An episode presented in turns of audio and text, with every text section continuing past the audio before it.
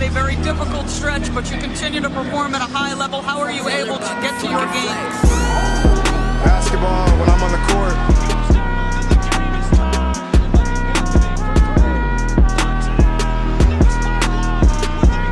Uh, Rebecca, in the future, when you interview me, can you please take off your damn heels? He said, I'll present you, provided you let me wear your heels. We'll save that for later. Está no ar o episódio de número 57 do NBA das Minas. Eu sou Drica Varini e serei sua host de hoje. Lembrando que esse podcast chega para vocês via Central 3. Aproveita para seguir a gente lá no Twitter, arroba NBA das Minas, e também no Instagram, arroba NBA das Minas Pod.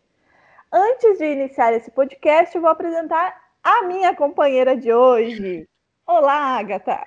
Boa noite, Drica, tudo bem? Tudo bem com você nesse tempo todo que estamos ausentes, né? As férias prolongadas. Férias prolongadas e depois diminuídas, né? A gente pensou que ia ser prolongada, mas como LeBron James, fomos surpreendidas aí pela NBA. Quando a gente pensa assim, nossa, agora vamos pegar aí umas duas, três semaninhas de férias. Opa! O calendário se atravessou inteiro, né? Temos muitas coisas nas próximas semanas. Vamos falar um pouquinho então, né? Já que a nossa. tivemos um hiato aí, mas agora a gente já voltou com tudo. Lembrando que o NBB começou, né, Agatha? O NBB começou com jogos disputados, alguns nem tanto. Mas no NBA das Minas, nossa cobertura está on fire, né? A gente tá cobrindo em todas as rodadas, né, do, do NBB. A gente tá com um time novo, inclusive, a gente vai falar isso já já. Então, quem quiser acompanhar mais de NBB, segue a gente lá no, no Twitter e no Instagram, porque vai ter cobertura completa.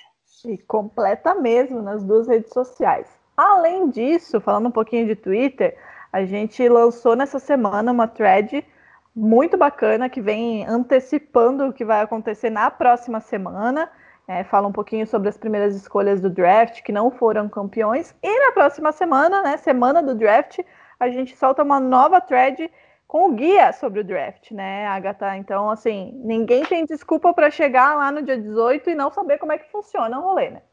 Exatamente. Além do guia, a gente está conversando essa semana com os principais prospectos. Então, assim, na semana que vem, além disso daí, a gente já vai gravar um episódio pós-draft, né? Já é o spoiler do próximo.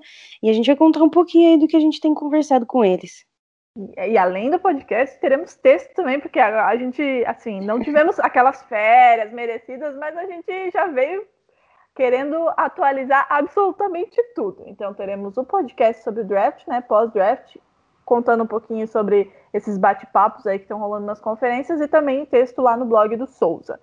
E Agatha, como é que foi participar finalmente de um episódio dedicado ao OKC lá com o pessoal do Na Tabela Podcast? Fui exaltada finalmente. né? Eu pensei que isso nunca aconteceria. Tô aqui, a gente fez dois anos de NBA das Minas, Drica. Inclusive, tomamos conta nesse episódio hoje. Pode ser nosso episódio de aniversário de dois anos. E Exatamente. finalmente eu pude falar de Oklahoma City Thunder. E não só falar, foi uma hora e vinte de conversa. A gente juntou dois torcedores do Thunder, né? Então, assim, você pode imaginar o que aconteceu. Foi incrível, eu queria agradecer os meninos, inclusive, o pessoal do Na Tabela, o Fast Break. É muito legal participar. E só me chamar que eu tô lá de novo. OKC, quem quiser falar de OKC, sabe a minha vaga, máxima, me chama que eu vou. E ficou muito bacana mesmo. Eu ouvi, né? Eu dei, esse- eu dei essa prestigiada, né? Porque eu acompanho essa cena, essa saga de Agatha Máximo pedindo por esse episódio. Ela foi. Finalmente os humilhados foram exaltados, de fato, né? E também tivemos participação no NBA das Minas na live do pessoal lá do Live Basketball BR, o Overtime, né? Essa semana é, Agatha Máximo falando sobre o futuro de Chris Paul e muitas outras coisas mais, né? Um abraço pro pessoal, mas a gente já é, é praticamente do time a gente vai para falar uma coisa e de repente a gente está falando muitas outras. E além de Agatha Máximo, tivemos a apresentação das nossas estagiárias, né? Do nosso time de estagiárias. Agatha, como que foi essa live? E conta um pouquinho para o pessoal que ainda não, não se atentou aí, que tivemos algumas aquisições para esse time de NBA das, do NBA das Minas.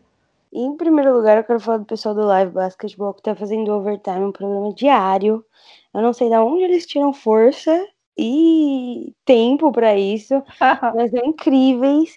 Então, assim, se você sente falta de de ver basquete, assistir os caras, eles estão comentando os mais variados assuntos. Agora vai ter draft, eles vão fazer a, a cobertura completa, então é muito bacana e a gente dá o prazer de participar, né? Os caras dão uma moral aí pra gente sempre. É, ontem a gente conversou com o Gui, conversou com o Asa, e apresentou as novas edições aqui do time, né, para essa temporada. As meninas são incríveis. É, isso vai fazer com que a gente produza muito mais conteúdo, né? A gente tenta, se esforça ao máximo, às vezes ficávamos sobrecarregadas, então agora a gente tem quatro meninas para nos ajudar. É, acho que o único dia que a gente não vai postar conteúdo é de sábado, porque também somos humanas, né? Mas todos os outros dias vai ter alguma coisa inédita aí para vocês, seja vídeo no Instagram, seja texto, podcast, thread no Twitter, cobertura, que não vai faltar conteúdo. Então, como eu já falei, segue a gente nas redes sociais, que, que o ano vai estar tá cheio aí. É, e falar sobre as redes sociais, né, Agatha? A gente vai ter bastante novidades no Instagram nessa temporada, né? É, no próximo, nos próximos dias aí, não, não, vou dar nem spoiler de quando vai ser, o pessoal ficar ligado no Instagram, seguir a gente ficar ligado.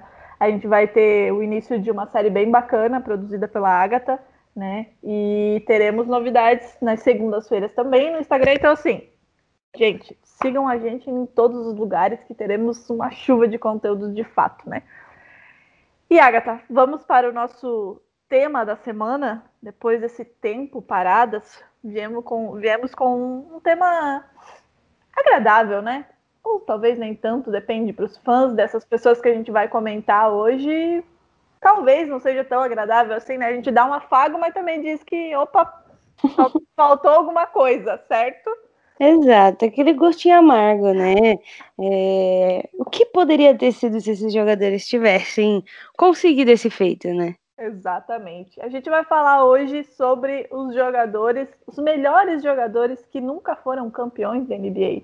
A nossa thread, thread dessa semana no Twitter foi mais ou menos nessa linha, né, Agatha? Foram as primeiras escolhas de draft que não foram campeões. Então, assim, a gente tem muitas, muitos jogadores bons, primeiras escolhas, é, títulos individuais, conquistas individuais, mas faltou a cerejinha do bolo, né?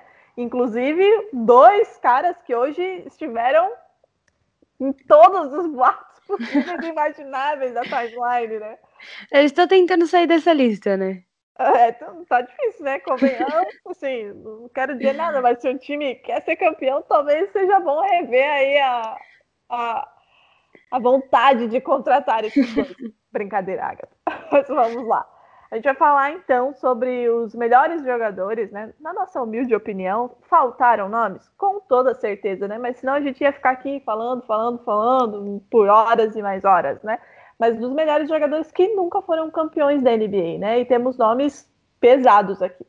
Vamos começar, Agatha, com o de Kembe Mutombo, é um dos maiores, melhores e mais importantes pivôs da história da NBA, mas que nunca ganhou o anel, né? Faltou, como a Agatha disse, essa, essa coisinha, né? Esse algo a mais, né? As estatísticas do, do Mutombo colocam ele, né, como um dos melhores, talvez, ou melhor pivô que a gente já teve na NBA.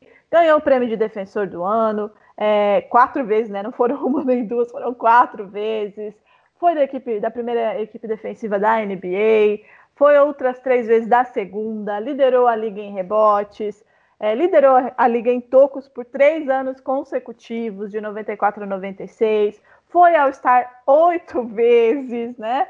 É, não era conhecido pela sua potência ofensiva, mas defensivamente era um cara incontestável. Apesar de não ser muito conhecido ofensivamente, teve média de 10 ou mais pontos é, nos jogos de 92 a 2002. Então, assim, um dos melhores jogadores da NBA, mas que nunca ganhou um campeonato, né, Agatha? Chegou a jogar a final? Jogou com os Sixers, mas não chegou lá. É, para você, o que faltou para que o Mutombo chegasse ao que, a única coisa que faltou na carreira dele, né? Que foi o título, porque o resto. É, o, o problema da maioria desses jogadores, eu acho que não é só é, uma exclusividade do Mutombo, foi com quem eles jogaram nas finais, né? Uhum. Especialmente. Então, a gente tem a época do Mutombo, especialmente no Six Years, né, que, que foi talvez um, um dos momentos mais importantes que ele teve, é, jogando contra o Lakers, né, jogando, perdendo aquela final do Lakers que tinha o Shaq, que tinha o Kobe. Uhum. Foi inclusive é, eram os Six Years do Iverson. Então, assim, esse é o maior problema desses jogadores que não ganharam anel. Nas muitas vezes em que uh, eles tiveram a oportunidade, eles acabaram enfrentando times mais fortes, realmente. Não tem muito o que dizer. Mas o Mutombo é, foi um excelente jogador. Ele frequentou a Georgetown, né? E ele nem queria ser jogador de basquete de início. Ele veio do Congo, né? Ele é um, um congolês e ele veio para os Estados Unidos para ser um médico, para fazer medicina. E aí a galera provavelmente viu o tamanho do cara e falou: não, não, não, não, não. Vai jogar não. basquete vai jogar basquete.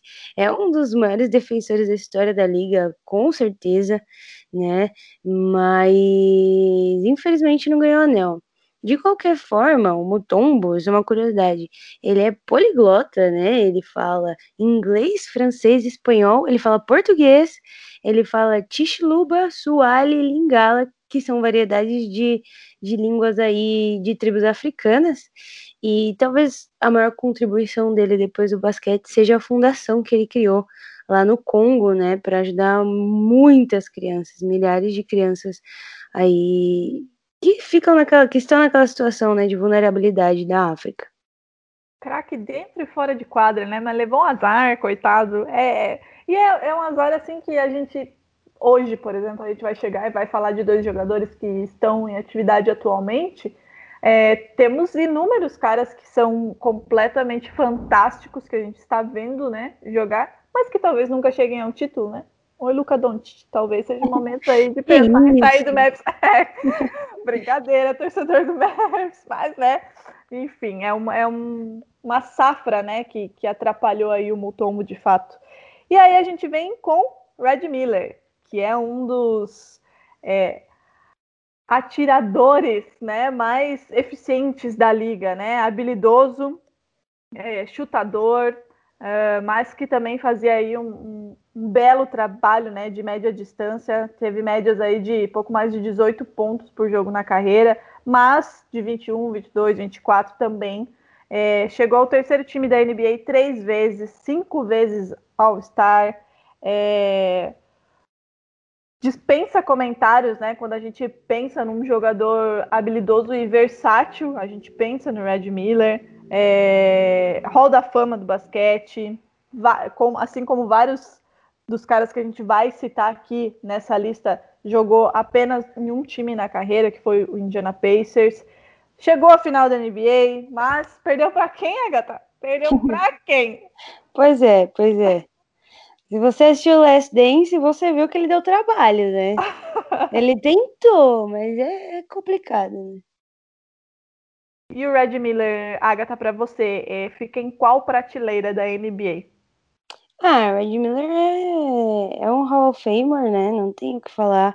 Ele foi, inclusive, por muito tempo, até o Ray Allen surgir, é, o jogador que tinha mais bolas de três convertidas uhum. na história da NBA.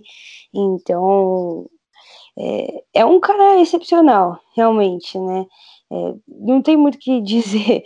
É, quem assistiu o Red Miller jogar, especialmente aquela final contra o, contra o Bulls, né? Do Jordan, que ele mete aquela cesta no final, que ele leva o jogo até. É, não sei se foi a final ou se foi a semifinal, posso estar errada. Mas enfim, leva o jogo aí até o jogo 7. É um, um jogador diferenciado que merecia muito ter ganhado o anel. Infelizmente, mais um que entra para essa nossa listinha aí. E é um cara que, de fato, assim, quando, a, quando ele esteve no seu auge, eu era criança, né? Você nem vou comentar. nem vou comentar. Mas quando a gente começa a assistir highlights, né, e relembrar, você olha assim e, e, pô, era um cara habilidoso demais e persistente demais, né? Parecia que ele não fazia muito esforço, né? É impressionante o negócio desse. E agora vamos para Pat Ewing, um dos maiores pivôs da história da NBA. E olha como temos bons pivôs aqui nessa lista, né, Agatha? É, números incontestáveis, é, domínio na carreira por onde, por toda a sua carreira, né, na verdade. É, também ficou sem anel, né, infelizmente. 11 vezes All-Star. É, de 85 a 98, Agatha, ele teve médias de 20 pontos por jogo. A gente está falando aí de quantos anos, Agatha? Você... 13, 13. Muito obrigada, eu sou Dilma. Desculpa, gente. 13 anos, 13 anos, cara teve média de 20 pontos por jogo. É, em 89, de 89 a 95, foram 24 pontos por jogo. Então, assim, ele era bom defensor, era bom reboteiro, é, ótimo pivô de fato, né? Aquele pivô raiz. É, e não, não chegou ao título, né? Mais, mais um que não chegou ao título. Jogou final? Jogou final. Ganhou título? Não ganhou título. Agatha. Pat Ewing, incrível, né? O homem que deu uma esperança para o torcedor do Knicks. A galera chegou a ver a luz no fim do túnel, mas a luz. E olha que nessa. Não passava de. Não, e olha que nessa época, né? Assim, o, o Knicks não era essa desgraça que é hoje, né? Era um pouquinho melhor, né? Mas o cara tava lá e ainda assim o time não conseguiu ajudar ele. Imagina se fosse hoje em dia, né, Agatha? Pois é, e o Ewing era uma promessa desde a época do, do high school, né? É, do high school não, perdão, do college. Ele fez uma final do college por Georgetown incrível, foi o primeiro selecionado, inclusive. Ele foi a first pick de 85. É, foi um cara que correspondeu às expectativas de certa forma, né? Ele jogava inclusive futebol e cricket. E mas não deu, né? Vamos combinar que era uma época difícil também. A gente olha esse período. Ele participou do Dream Team, então, assim, é um cara que tá marcado na história, é Hall of Famer também, é, jogou uma série de jogos incríveis e memoráveis pelo Knicks, acho que foi a última vez que o torcedor do Knicks sorriu de fato, beleza que teve aquela época com o Carmelo e tudo mais, mas, assim, a esperança verdadeira tá, tá guardada ali naquela época, viu? E não deu. Se não deu naquela época, imagina agora, né, torcedor? Meu Deus. Coitados. Não, brincadeira. E vamos para o nosso próximo, nosso próximo jogador aqui. Temos vários, hein, gente? Tenham, tenham paciência aí, vão anotando e pesquisem mais a fundo. A gente vai soltar um texto também é, sobre esses caras, então, né? Ouçam, leiam e aprendam com esses caras, porque eles eram de fato muito bons. É, John Stockton Agatha Máximo, o que você se lembra, Agatha, que nasceu quando o cara parou de jogar, mais ou menos? O que você se lembra de John Stockton, que bateu alguns recordes aí na sua, na sua carreira, né? Armador de fato, assim, armador raiz, é, dez vezes All-Star, jogou também toda a sua carreira em um time que foi lá em Utah, é, apareceu duas vezes na, na, na final, né? Mas Mais um que ficou sem o anel.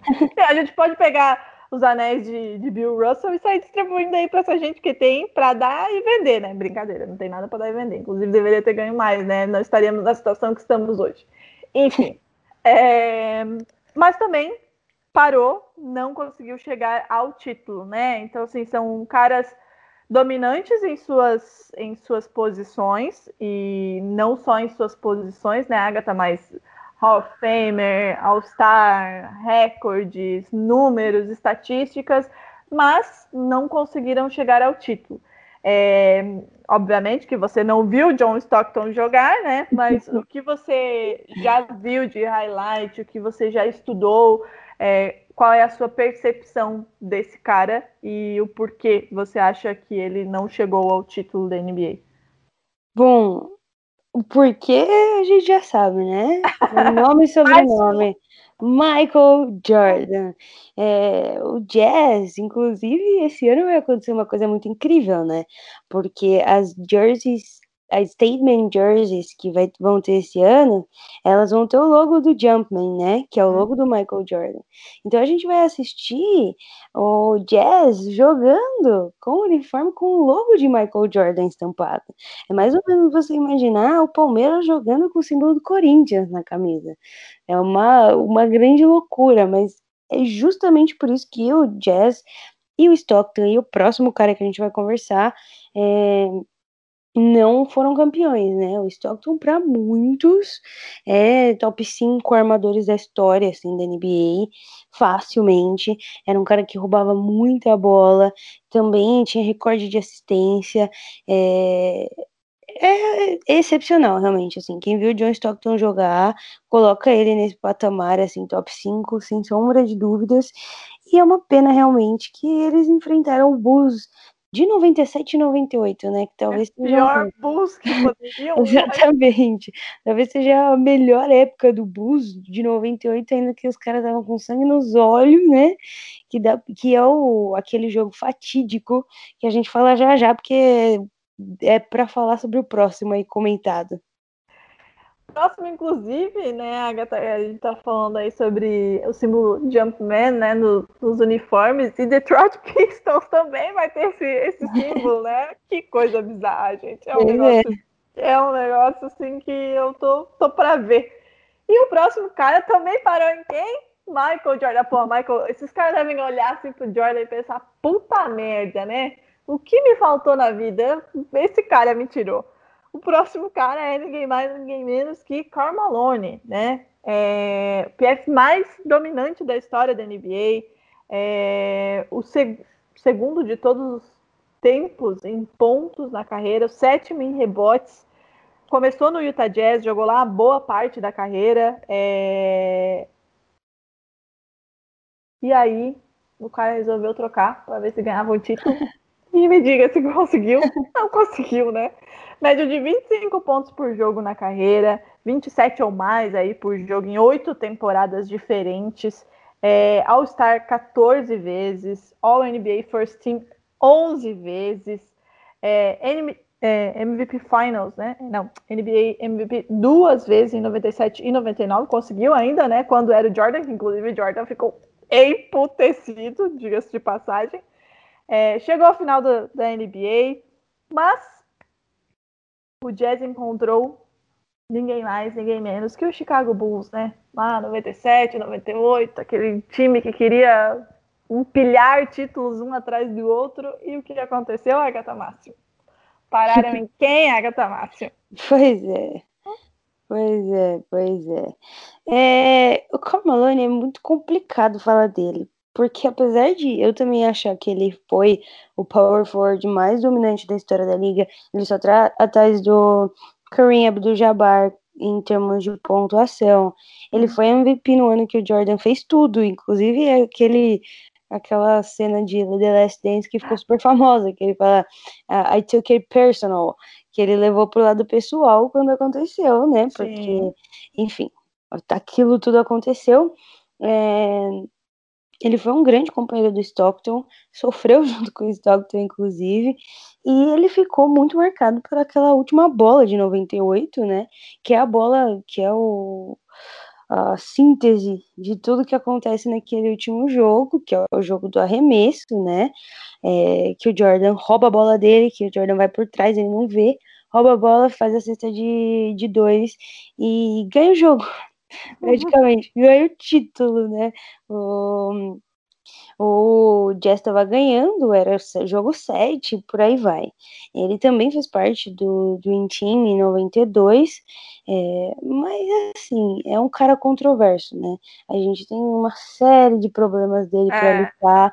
Tem quando o Magic ele contou para todo mundo que ele era soro positivo. Para quem não conhece essa história do Magic, é legal assistir. Inclusive tem um documentário da ESPN que chama O Anúncio sobre essa esse episódio, né? Ele falou que não ia jogar com o Magic porque vai que passa o HIV por suor e tudo mais. Foi ele que começou inclusive um burburinho enorme na liga é, que dificultou muito a entrada do a continuação da carreira do Magic, fora as alegações de estupro, né? É. E de ele ter engravidado uma menina de 13 anos, né? É. Então, assim. o NBA das Minas tem várias ressalvas com o Carvalho.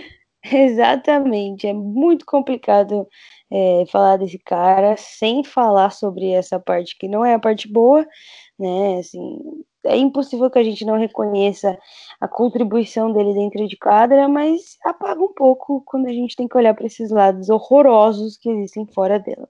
Sem dúvida, né, Gata? A gente é aquela coisa que a gente sempre discute no NBA das Minas, seja no podcast, seja em live, seja em texto, seja nas redes sociais, né? A gente não pode descolar o, o cara do atleta, né? É a mesma pessoa, então a gente precisa contrapor todas essas coisas. Mas, mas é, é mais um cara que está aqui na nossa lista, assim como Charles Barkley, que também ficou sem esse título aí. É... Coitados, eu acho que eles poderiam se reunir, né? Um dia assim, fim de ano, fazer uma festinha e convidar Michael Jordan, porque, né? Seria o centro das atenções. Charles Barkley, né? Que mais um que ficou aí sem, sem título começou como parte do Philadelphia 76ers, e, mas ficou muito tempo fora de lá, né? É, especialmente teve assim seu ápice, né? Se tornou uma estrela no Phoenix Suns em 1992, ganhou MVP em 93, teve média de 20 pontos de 85 a 96. 11 anos, né, Agatha? 85 a 96. Tinha aí uma média de 11 rebotes por jogo, liderou a liga em rebotes em 87, é, 11 vezes All-Star da NBA, chegou ao, ao, First Team cinco vezes, ao Second Team cinco vezes também, mas também não foi campeão porque, cara, eles pegaram todos uma época aí horrível, né? Uma hegemonia aí do Chicago Bulls, enfim. É, Charles Barkley, Agatha Nassimo. Charles Barkley vem de talvez um dos melhores drafts da história, que é o draft de 1984, que tinha, além dele, Hakim Olajuwon, Michael Jordan, Stockton e o glorioso Oscar Schmidt, que foi selecionado, mas não entrou para a NBA. Né? O, o Barkley é um cara engraçado, acho que todo mundo acaba conhecendo ele até hoje, porque ele é narrador da TNT, ou se eu não me engano, ou da ESPN, um dos dois. Então, assim, é, é um cara que tá. É da ESPN, perdão. É um cara que tá sempre falando besteira e ele sempre foi assim também, né? Ele era assim quando ele era jogador, é assim agora como comentarista. Ele também estava naquele Dream Team de 92. É, é um outro jogador controverso, mas assim, vem de uma classe importantíssima, que é a classe de 84 tem a camisa aposentada no Six Years. Inclusive, ele chegou no Six Years, quando ele entrou e era calor, ele, ele teve uma boa mentoria, né? A gente tava falando de um time que tinha acabado de ser campeão e tinha no elenco duas, duas nomes singelos, Dr. J e Moses Malone, né? Então, assim, aprendeu aprendeu bem, assim. Ele, nesse, nesse primeiro ano, eles quase passaram para final de conferência, mas perderam para o seu time, né, Drica? Larry Bird afundou Six Years esse ano e não deu, né? O cara não, não levou um anel para casa. Coitado. Né? Infelizmente, ele, ele, ele não topou com boas pessoas no meio do caminho, né? Boas pessoas no sentido de colaborar com suas vitórias, né? Agora, esse próximo cara a gente traz lá da década de 50 e 60, principalmente, né, Agatha? É, first team 10 vezes, 11 vezes All-Star, é, extremamente atlético, né? Em uma época que não era é, tão comum assim, né? Mas hoje em dia, hoje em dia a gente já está já tá acostumado, né? Com caras atléticos como LeBron James, Giannis Antetokounmpo, mas não era o caso lá na década de 50, 60. Então, tão atlético ele acabou se sobressaindo em muitas, muitas coisas do jogo, né? Tinha uma média de 25 pontos por temporada. É, de 60 a 63, essa média, essa média subiu para 34 pontos por jogo, 38 em uma dessas temporadas. É, reboteiro, assim, máximo 12 ou mais, de 58 a 65. Uma carreira, a carreira completa dele aí, uma média de pouco mais de 27 pontos, mais de 13 rebotes por jogo, mas não ganhou nenhum anel enquanto jogava. Né? É, embora aí na sua última temporada ele tenha jogado muito pouco, né? E, e, quando o time dele foi campeão, inclusive, mas não conseguiu conquistar esse título. Estamos falando de Eugene Baylor, Agatha Máximo. Sem sombra de dúvidas, o jogador mais subestimado da história da NBA. Esse cara ele não recebe 10% do reconhecimento que ele deveria receber e do respeito que ele deveria receber. Muito Eu pouco que- se fala dele, né? Exatamente, é um jogador que ficou apagado, acho que especialmente por jogar no Lakers e não ter ganhado título, né? Uhum. A gente tem o Lakers como uma franquia que foi para muitas finais, perdeu metade das finais, perdeu. Pra quem? Mas Pera- Peraí, agora vamos aqui, peraí, gente. 50, 60 ali, até o final dos 60 foi para muitas finais. O Lakers e perdeu para quem, Agatha Márcio? Pois é, Boston Celtics estava voando. Nesse- A última vez que Boston Celtics brilhou Ah, dá foi a época em que Elgin Baylor perdeu seus títulos. Mas é uma pena. Acho que dessa lista, se eu tivesse que escolher alguém que merecia ter ganhado o anel, com certeza falaria do Baylor. Ele foi a primeira escolha do draft de 58. E o Lakers nem era Los Angeles ainda, era o Minneapolis Lakers. Ao lado do seu queridíssimo Bill Russell, ele foi um, o- os dois juntos, né? A dupla que de fato é, abriu as portas para os jogadores negros entrarem na NBA e, e receberem aí as mesmas condições dos jogadores brancos. Ele era o jogador que detinha, inclusive, o recorde de pontos da NBA, né? Ele tinha 71 pontos, até o grande Will Chamberlain fazer aqueles 100 pontos em 62, e, e aí agora fica por isso, né? Tem muito o que fazer. Ninguém Mas ele- vai conseguir fazer nada, gente. Sinto muito, ninguém vai bater esse recorde, não. Exatamente, mas ele ainda detém o, a maior pontuação nas finais da NBA, que é de 61 pontos contra o Celtics, inclusive, né? E jogou com os melhores jogadores da história, o Chamberlain, Jerry West, que inclusive é o logo, o Godrich, tem um monte de gente assim pra falar. Com certeza o Baylor, ele é o jogador que mais merecia ter ganhado o título. Nessa última temporada dele que você mencionou, ele se machuca e se aposenta. E aí, assim que ele se aposenta, o Lakers ganha o campeonato. É, é um pouco triste, né? Inclusive, é o, é o, o campeonato em que o, o Magic ganha aquele o Rookie of the Year e ganha o MVP das finais sendo o Rookie, que ele joga de center, porque o Jabbar se machuca, né? Mas ele ganhou depois esse anel em homenagem e tudo mais.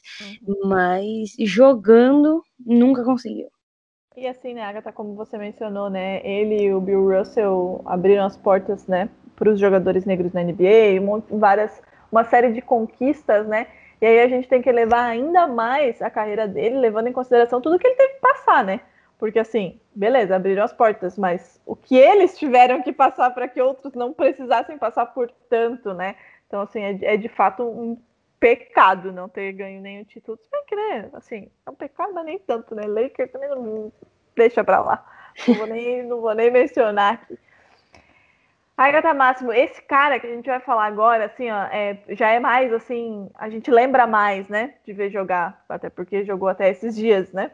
Então, assim, a, a gente de fato pegou a carreira toda e tudo mais. E, assim, pra mim, é um cara que eu gosto muito habilidoso.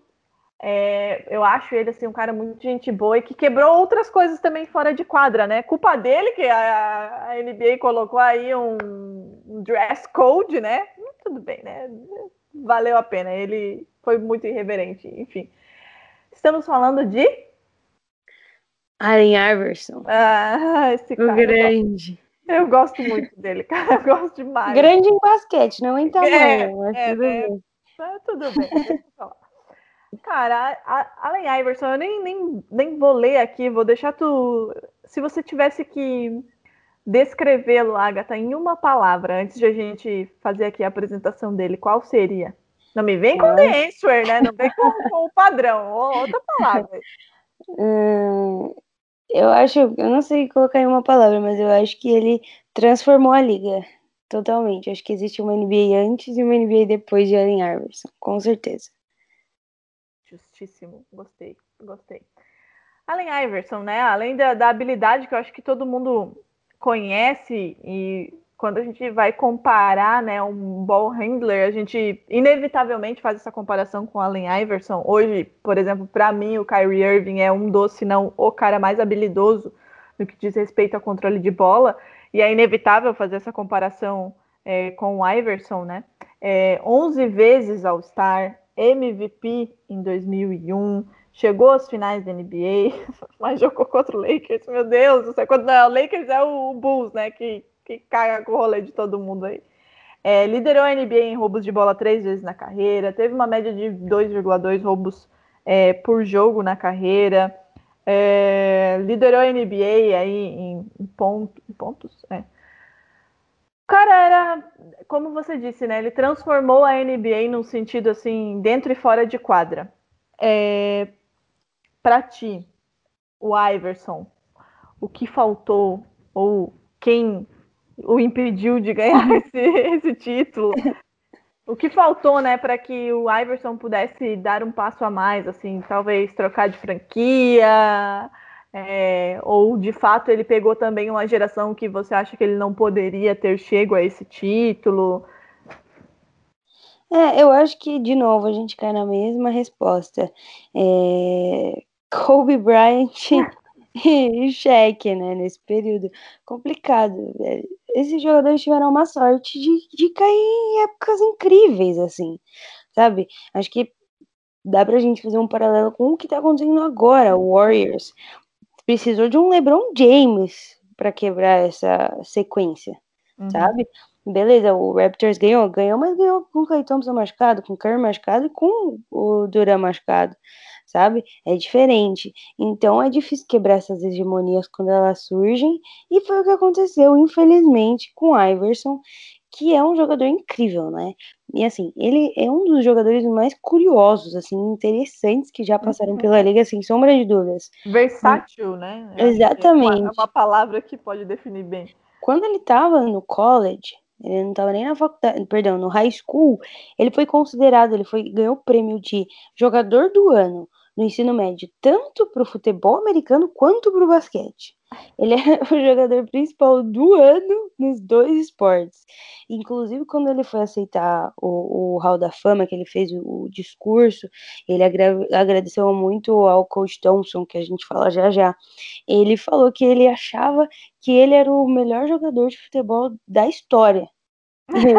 eu, eu tenho certeza que eu era o melhor jogador de futebol da história, e mesmo assim eu tô aqui hoje entrando pro Hall da Fama no basquete. No basquete. Exatamente. Então era um cara incrível, assim. Ele teve muitos problemas, é, especialmente com, com prisão, né? Ele foi condenado a 15 anos de prisão quando ele tinha 17 anos. E o basquete foi o que salvou ele disso tudo. Inclusive foi Georgetown, que é que também foi a, a Universidade do Iowa de uma série de outros jogadores importantíssimos, liderados inclusive pelo coach Thompson, que assim, quem não conhece precisa conhecer. Primeiro treinador negro da NCAA, talvez o maior, um dos maiores da história, comandou os Royas lá uh, durante todo esse período. Ele morreu esse ano, inclusive. Esse ano, eu te falo com absoluta clareza que é o pior ano da história do basquete.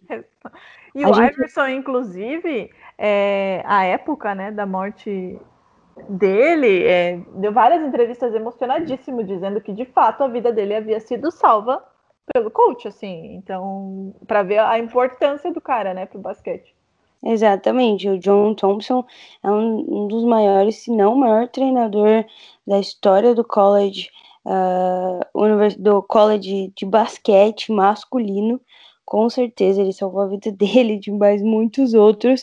A gente perdeu muita gente do basquete esse ano. Pensar que em janeiro a gente estava chorando por David Stern. Parece que já faz três anos isso. Exatamente. Pois é. é. Mas o Iverson é, é, o segundo maior pontuador da, da história dos playoffs na NBA. Só ficar atrás Michael Jordan, para dar aquela variada, né? Ele tem média de 29 pontos em 71 jogos. E o que faltou realmente foi não ter o Lakers pela frente para ganhar esse anel, porque é um jogador excepcional. Inclusive, Adriele, curiosidade, novamente. Ele foi o primeiro cara que usou aquelas sleeves, sabe? A manguinha ali no braço, branca. Mas isso é porque ele tinha bursite. Agora os caras fazem por moda, né? Agora, Mas foi ele que, que, introduziu esse estilo também, né? Ele Toda a parte do hip hop. Exatamente, eu ia falar. Ele introduziu muita coisa né, na NBA que diz respeito a vestimenta. E de fato, o código de vestimenta da NBA é, foi elaborado e colocado em prática depois que ele começou a aparecer com, com a roupa mais voltada mesmo. Ai, Messi, a minha gata me, me mordendo no meio do rolê. É, porque ele começou a se vestir mais de acordo com a cultura hip hop, né? Então, assim, a Iverson de fato mudou as coisas, né? Ah, sim, com certeza. E um último ponto, eu achei isso muito interessante quando eu estava fazendo uma pesquisa sobre o Iverson. Ele tem um contrato vitalício com a Reebok, né? Tem muitos jogadores que têm contrato vitalício com as suas respectivas marcas de tênis. Mas a Reebok fez um fundo para ele de 32 milhões de dólares, que ele só vai poder mexer quando ele tiver 55 anos, para evitar que ele fosse a falência, que é um problema de muitos jogadores de basquete, inclusive. Então a Reebok pensou em tudo. Ele ganha quase um milhão por ano dela, dela mas tem esses 32 milhões aí guardadinho. Aniversário de 52 anos, 55 anos, ele vai ganhar esse presente singelo da Reebok. Ah, eu fiz aniversário antes de ontem e não, não ganhei nada parecido com isso aí, não, hein? Pô, sacanagem, né? É... Falando em aniversário, a gente vai falar aqui de um jogador excepcional agora, né, Adriane? Que está de aniversário nesse momento, gente. A gente está gravando esse podcast que chega para você no dia 12 de novembro, às 23h14, precisamente nesse horário. Lembrando que eu e a Agatha Máximo fizemos dois anos de NBA das Minas no dia 10 de novembro. Então, deixem aqui nos comentários parabéns para nós, que era meu aniversário. Mas agora a gente vai falar do aniversariante de, de hoje, do dia 12 de novembro, que, inclusive hoje, no dia do aniversário dele, botou fogo no parquinho, botou fogo em Houston, Russell Westbrook mais um cara que tá aí na luta, né? Esse aqui a gente botou assim, a gente botou aqui um bônus porque eles ainda podem chegar lá, né? Mas até agora não chegaram. Russell Westbrook, Agatha, assim, ó, eu só vou anunciar, eu vou deixar você discorrer sobre o seu nenê à vontade. Bom, o que falar de Russell Westbrook, né? Por onde começar? hoje, hoje eu assisti aquele vídeo que o Oklahoma fez para ele. Inclusive, uhum. Agatha Máximo, parênteses aqui, eu fui assistir, eu chorei no vídeo. Isso é, é impossível não chorar, é impossível não se emocionar com o tamanho da lealdade e do carinho que o Russell e a torcida de Oklahoma têm um pelo outro. Né? Eu acho que hoje em dia isso é raro especialmente porque muitas trocas estão acontecendo cada vez mais. E não só esse vídeo, mas o vídeo, o primeiro jogo que ele joga, quando ele volta para Oklahoma, que ele faz a mesma entrada que ele fazia todos os jogos e sai correndo até o canto da quadra e grita para a torcida. Tô arrepiada só de falar, Adriele. É um anjo esse homem. Então, assim, é, é a quarta escolha do draft de 2008 foi a última escolha que o Supersonics fez, inclusive, né? Porque depois o, o Supersonics é vendido e vira Oklahoma City. E aí ele vira, com certeza, sem sombra de dúvidas, o maior jogador que a minha franquia preciosa já teve. Ele é nove vezes All-Star, ele é duas vezes é, MVP do All-Star Game, ele é duas vezes First Team, cinco vezes uh, second team, ele é duas vezes líder em, em, pontuação, duas vezes líder em assistência e foi o MVP de 2017 na temporada que ele igualou o recorde de Oscar Robertson, que foi aquela média de triplos duplos na temporada e ele não fez só isso, Adriano. Ele repetiu o feito na temporada seguinte. Então ele é o único jogador da história que tem duas temporadas consecutivas, ou enfim, duas temporadas at all, uh, com médias de triple-double.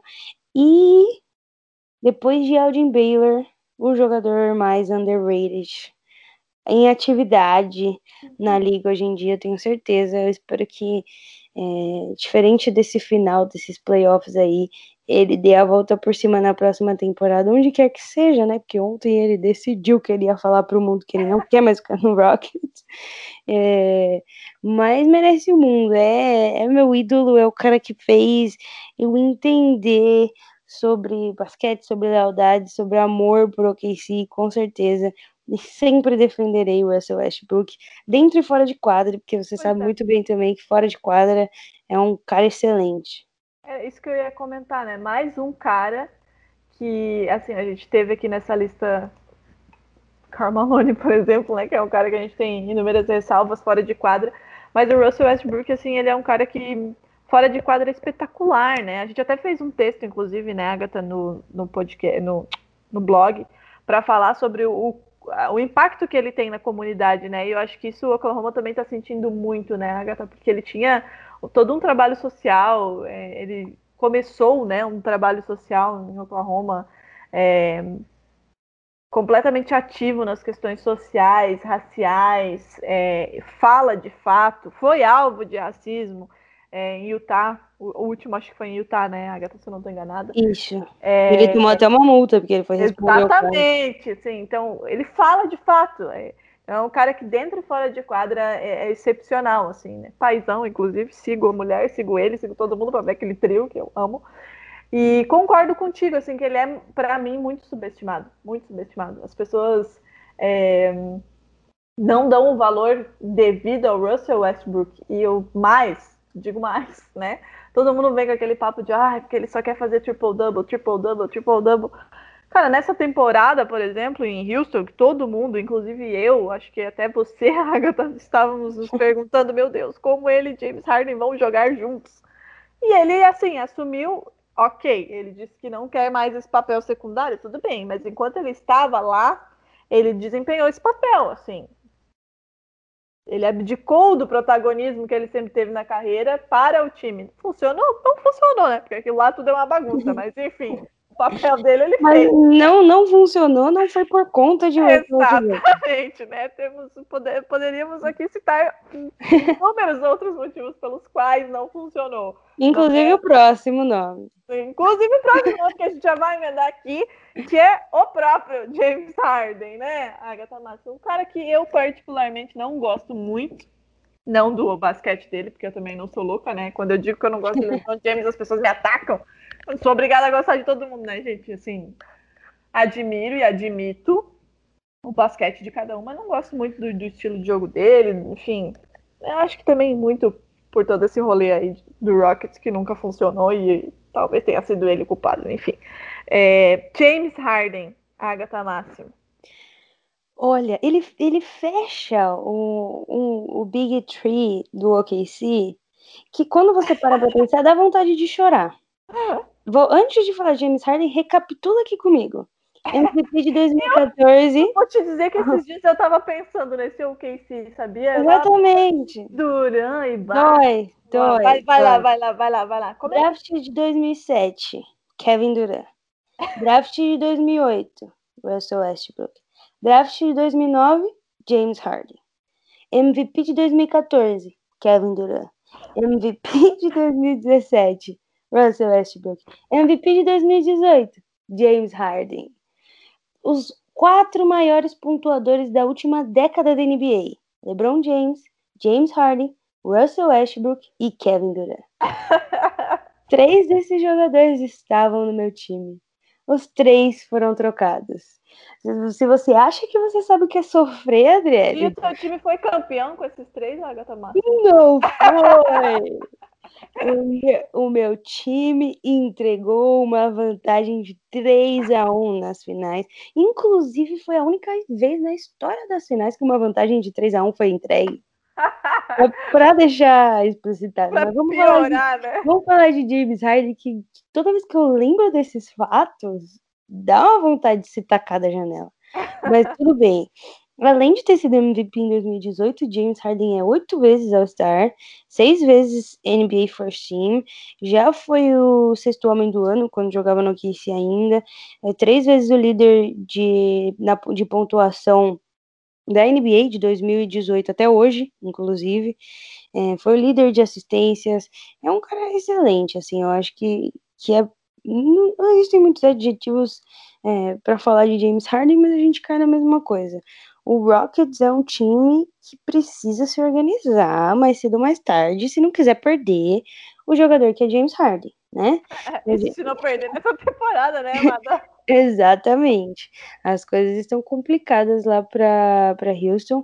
Ele foi o terceira, a terceira escolha do draft. E a única coisa que eu tenho para fazer é sofrer realmente, porque era pro meu, pro meu time ser, ser a dinastia, talvez, que enfrenta o Warriors. Cara, com esses três aí, de fato. Exato, ainda tinha o Ibaka, a gente só precisava de um pivôzinho, mas assim, desses quatro, que pivô que não ia querer vir, sabe? É, a gente comeu muita bola. Eu acho que daqui a 30 anos deixa eu olhar para isso e falar, não é possível que o Oklahoma deixou acontecer. Mas vem aqui uma teoria da conspiração. Hum. Russell Westbrook saiu de Oklahoma para fazer o quê? Conseguir esse monte de pique que a gente tem agora, entendeu? Ah. Aí agora ele vai falar: quero sair, quero voltar, quero voltar. Um pouquinho mais vai voltar para um time perfeito para Russell Westbrook ser campeão em Oklahoma. E digo mais, se Kevin Durant quiser voltar, eu deixo. Ah, tá assim agora é. Até pouco tempo atrás não podia ouvir falar do nome do homem, não podia ver ele na frente. Agora tá aí, de braços abertos, querendo de volta.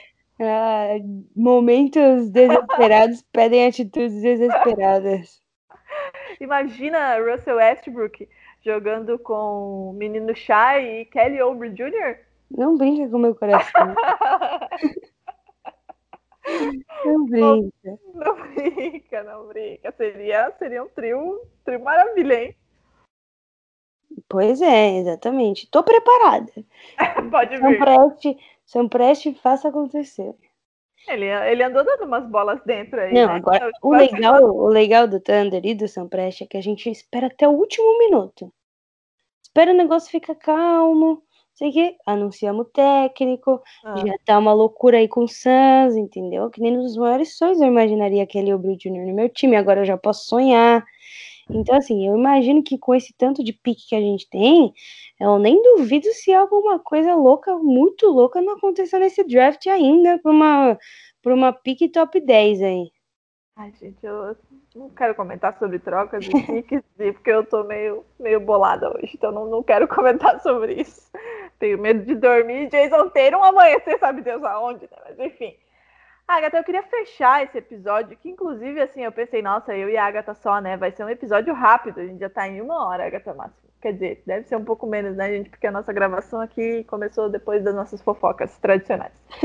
é... Não, é 52 minutos. É, eu queria fechar esse episódio é, falando quem você acha, né, levando em consideração de todos esses caras que a gente falou aqui, é, a grande maioria, né, tirando o Russell Westbrook e James Harden, todos eles é, estiveram, nasceram e jogaram em uma época que não era fácil, né? Vamos, vamos falar assim. Tiveram adversários muito difíceis de serem batidos e apenas por isso não conseguiram o título da NBA, porque eles fizeram tudo certo. Os times eram bons, não era que tipo, ah, só ele salvava o time, não. O time era bom, mas tinha times superiores, né, que não deixaram com não, não permitiram com que eles chegassem ao título. Levando isso em consideração é, e olhando para o que a gente tem hoje na NBA, quem você acha que tem grandes chances de estar nessa lista no futuro? De ser um cara fora da curva, é, que vai ser, pode ser MVP, vai ser All-Star, sim, vai ser várias coisas, mas não vai conseguir chegar ao título. vários, vários, mas sei lá, cinco assim que você acha cinco. que pode, que pode, né, né? A gente não tá quisicando ninguém, não longe da gente, mas assim, né, levando em consideração. Vamos lá. Eu acho que assim, se não ocorrerem mudanças nos próximos anos e eles não forem trocados e tudo mais. Joel Embiid, cara que merece muito ganhar um título, apesar de ser chato, eu acho. Pra mim é meu pivô favorito, mais até que o Jokic. Eu não sei, eu tenho uma coisa com o Embiid, precisava dele no Oklahoma, eu sinto que lá é o lugar dele, sempre senti isso. Para de ser igual a Laker Nation, que quer todo mundo lá, Agatha Máximo. Uh, outro jogador que eu também acho que tá perigando aí não ganhar título, Devin Booker. Hum. Excepcional. Um jogador muito, muito, muito bom. Muito bom. E nessa pegada de Booker eu colocaria Donovan Mitchell, também, que eu acho que é um outro jogador que merece.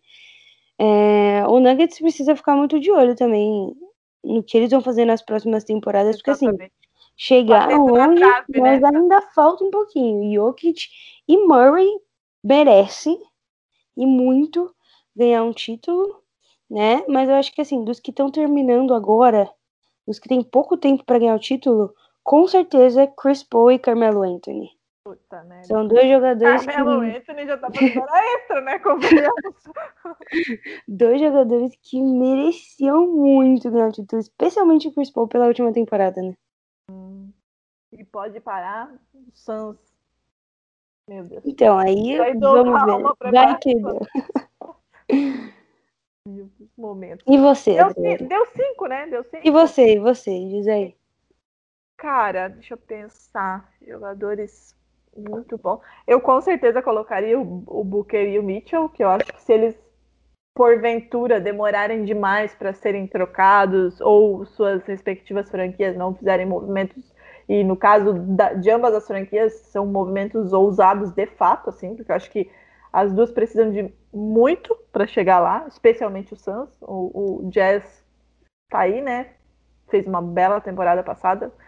É, os dois, mas os dois têm tempo, né? Aí a gente entra nessa, nesse, nesse mérito também, assim.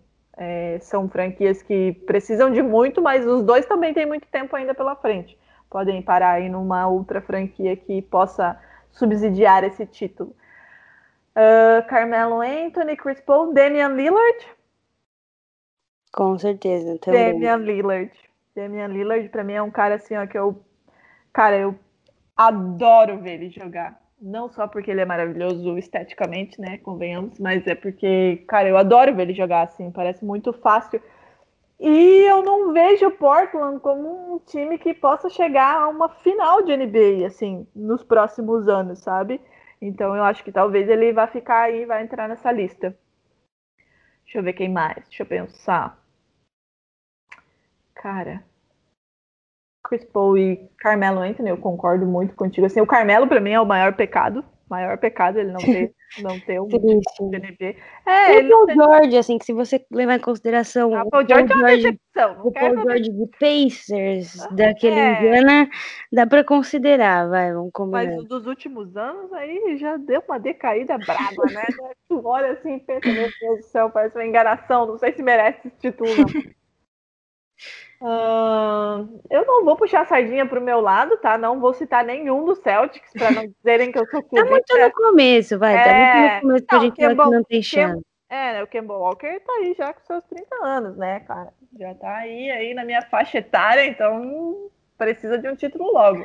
né? Mas eu não quero falar de Kemba Walker hoje, porque eu tô Tem, tem alguém que a gente esqueceu, muito importante. realmente bolada aqui. Quem, meu Deus? Giannis Antetokounmpo.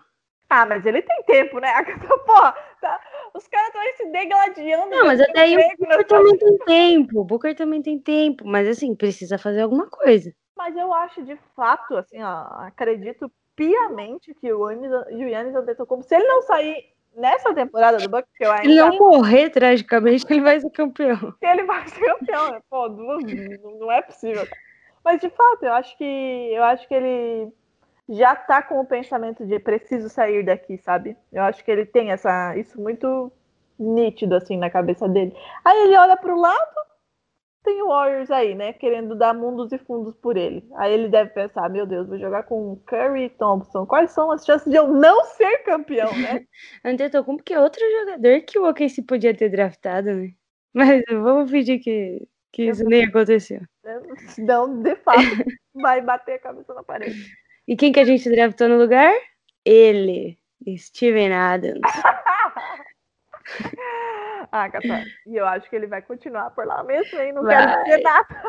Quem que quer esse contrato, minha filha? 25 milhões? Ainda mais depois do- dos últimos playoffs, né? Quem é que vai querer ter 25 milhões naqueles últimos playoffs? Então, por Deus, velho.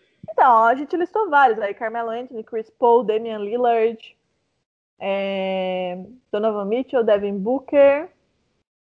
Quem mais que a gente mencionou? Cara, eu gosto... DeMar DeRozan. É um cara que eu gosto muito. É, rumores, hein? Você viu os rumores de hoje. Eu vi, meu, eu vi todos os rumores hoje, por isso que eu digo que a minha, a minha noite de sono não será tranquila. É, eu gosto muito dele e eu achei um pecado ele sair e o time ser campeão na, na sequência, entendeu? Ele precisa de um título para tirar isso da cabeça dele, do tipo, meu Deus, será que eu era o problema, sabe? Então eu gosto muito dele, eu acho que ele merece ser campeão, mas não será no Lakers. Fé em Deus. Que ele nem vai para lá, muito menos ser campeão. Eu acho que é isso. Temos vários outros, né? Vários outros, mas aí a gente vai entrar aqui numa seara que demoraríamos demais, né? Luca Doncic é um cara que, pra mim, assim, a gente vai olhar para trás e vai pensar, puta que pariu, que jogador do caralho. Desculpa pelos palavrões, gente.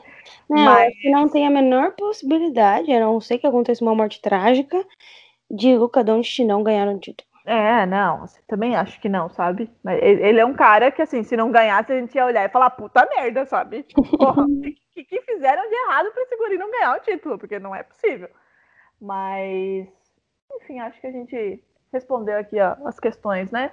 Temos aí vários caras que mereciam e vários desses que a gente citou com certeza não serão campeões, infelizmente. Agatha Máximo, alguma menção honrosa, algum recadinho paroquial para esse nosso retorno? Eu poderia dizer retorno triunfante, mas dado o, o tema do podcast não é tão triunfante assim, né? Menção honrosa pra galera da NBB, perfeito, que acabaram de, de elogiar nossa cobertura no Twitter hoje. Inclusive, mandar um beijo para as meninas que estão cobrindo hoje. Foi a Carol, a Carol e a Paula que estão fazendo uma cobertura excepcional, que eu nunca conseguiria fazer, diga-se de passagem, porque Carol cobriu quatro jogos hoje, Trica. Meu seguidos. Deus tá bom? Então, assim, NBB postou agora, agradecendo pela cobertura, queria agradecer essa liga maravilhosa. Né? Tá de volta, é bom todo mundo assistir. Exatamente, e tá, o bagulho tá, tá louco esse ano, hein? Essa temporada aí vai ser pesada. Tivemos retornos importantíssimos, né, para a nossa liga brasileira para o NBB. Infelizmente não temos times de Joinville, mas tudo bem. Ano que vem a gente vai, vai corrigir esse, esse probleminha aí. A Drica vai comprar uma franquia, vai ela mesma. Foi eu mesma lá, disse, gente, agora precisa ir, entendeu? Que eu preciso ter um time aqui para torcer. Não, brincadeira, meu, já, minha torcida já está definida nessa temporada do NBB. Agatha Máximo, de quem é o seu coração nessa temporada do NBB? Olha, essa é uma pergunta capciosa. Olha lá o que tu vai responder. Porque assim, meu coração sempre fui, sempre serei torcedora do Brasília, né? Esse ano a gente tem o Cerrado, que não é muito bem o Brasília, mas que representa a, a cidade, o estado, a unidade da federação, né? que não é o estado. Mas tem muitos times interessantes. Eu, eu gostei muito do, do que o Unifacisa fez no pré-NBB, né? Trabalho de, de marketing, de mídias sociais, achei muito interessante. O São Paulo é um time que, que vem para bater de frente aí, e a gente tem a grande panela, né? Como sempre, que é o Flamengo. Os torcedores cariocas que me perdoem, mas é uma verdadeira panela, é o Golden State Warriors da NBB. Então, assim, ainda estou em dúvida, viu? Digo para você que ainda não me decidi. Mas meu, eu sou corintiana, então é provável que eu tenha esse viés aí, né? Justamente por conta do futebol também. Inclusive, adoro o, gringo da favela, hein? Adoro, adoro. Bater ali uma simpatia só. Mas meu coração essa temporada da NBB é da Unifacisa. Unifacisa que levou o Felipe Vezaro aqui de Joinville, torcedor do Boston Celtics. Então, minha torcida é da Unifacisa nessa temporada do NBB, né? Até a próxima temporada aí que teremos Joinvilense, se Deus quiser. Então é isso, Agatha Máximo. Fiquem ligados todos em todas as nossas redes sociais. Twitter tá bombando aí com a cobertura do NBB, é, threads especiais. É, em breve aí já teremos draft, né, na semana que vem. A minha gata aqui tá querendo participar, tá miando, coitada, deve estar tá querendo comida, né? Passou da hora. É, teremos muitas coisas legais, né, Agatha? Fala um pouquinho sobre a tua série no Instagram, pra gente só fechar aqui, que é estreia nesse, nesse domingo. Exato. Eu não sei em que dia que você, ouvinte, está dando play nesse podcast, mas neste domingo, ou no domingo passado, ou alguns domingos atrás, tem série nova, uma série bem básica, assim, esse primeiro episódio é bem mais introdutório, é, que vai chamar Basquete para Iniciantes. A gente percebeu tanto de gente que se aproximou da NBA especificamente agora com essa temporada da bolha, estando na quarentena, tem nada para fazer, vamos ver basquete, se apaixonou, caiu de paraquedas e não está entendendo muito bem como as coisas funcionam, né? Porque o, o esporte, o esporte no, nos Estados Unidos é muito diferente do esporte aqui no Brasil, em termos de gerenciamento e administração, convenhamos, né? Uhum. Então, assim, tô fazendo essa série aí, basquete para iniciantes. Esse primeiro episódio vai ser bem rapidinho, mais sobre as regras, criação do esporte.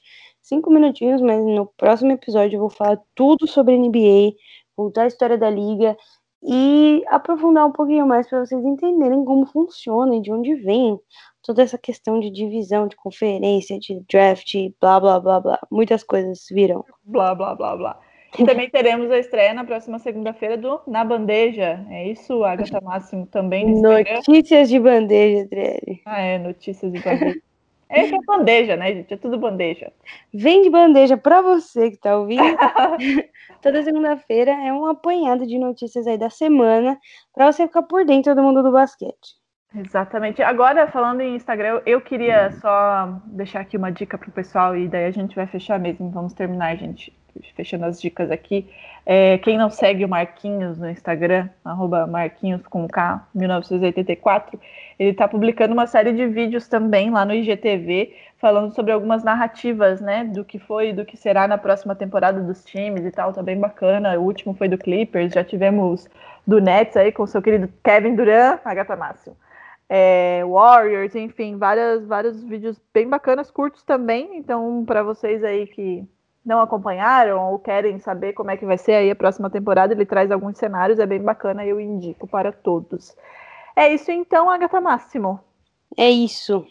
Muito obrigada, pessoal, por nos ouvirem aí por mais de uma hora. Agora já deu mais de uma hora. É, espero que tenham gostado. Comentem, compartilhem. Comentem se vocês acham que faltou algum nome aqui dos caras que infelizmente ficaram Manda lá no Twitter, né? Porque aqui no é. Spotify não dá para comentar. É, no Twitter.